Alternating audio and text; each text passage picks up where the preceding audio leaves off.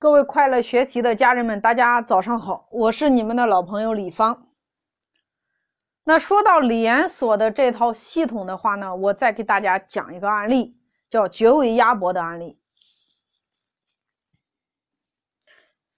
也就是说，绝味鸭脖的这个企业的负责人呢，他研究了很多的连锁模式，他也研究了九九鸭脖当年的模式，他研究了很多很多的这种。模式之后呢，和这个系统之后，他呢准备做食品行业，然后他就掌握了六个字叫又麻又辣又咸。究竟做什么呢？他就在大街上走走走走走走，结果呢，有一天他发现了一家店叫鸭脖王，这家店呢大排长龙，生意好的不得了。这个时候呢，他就走进去了，跟这个老板谈，他说。我有一套方法，可以把咱这家店可以在全国开到一千家店，开出来一千家店的话，有一百家店是你的。那鸭脖王的老板头也不抬的告诉他说：“买不买鸭脖？不买你走。你没看见后边大排长龙吗？”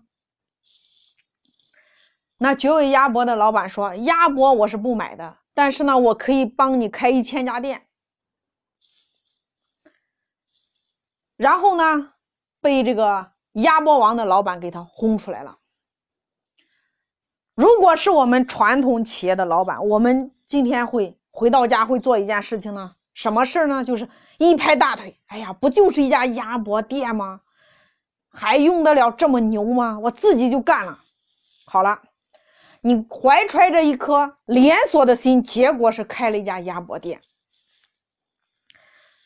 人家做大事的，人家的那个脑子和咱们就是不一样。回去想了半天之后，他就一直在那，他怎么就不相信我呢？回头一看，他哥正在那拖地，他就告诉他哥，他说：“哥，你去吧，你去他们家卧底三个月，三个月之后，我开出来一千家店，有一百家店是你的。”好了，他哥这个时候就背着背包就去那个鸭脖鸭脖王的店里边去。那一个月之后呢，他到这个鸭脖王店里边，鸭脖王老板一看到他就说：“走走走，不是说了吗？不合作。”然后呢，鸭脖王的老板就说：“我来找我哥。”绝味鸭脖的这个负责人说：“我来找我哥。”鸭脖王就说：“你哥怎么会在我家呢？”结果呢，后厨的那个跑出来了。鸭脖王回头一看，哦，我说怎么干的这么认真，原来是个卧底。各位。能不能谈？这个时候，鸭脖王的老板一看没办法了呀，就坐下来谈呗。各位，他的模式加上鸭脖王老板的鸭脖技术，两个一结合，八千家店开出来了，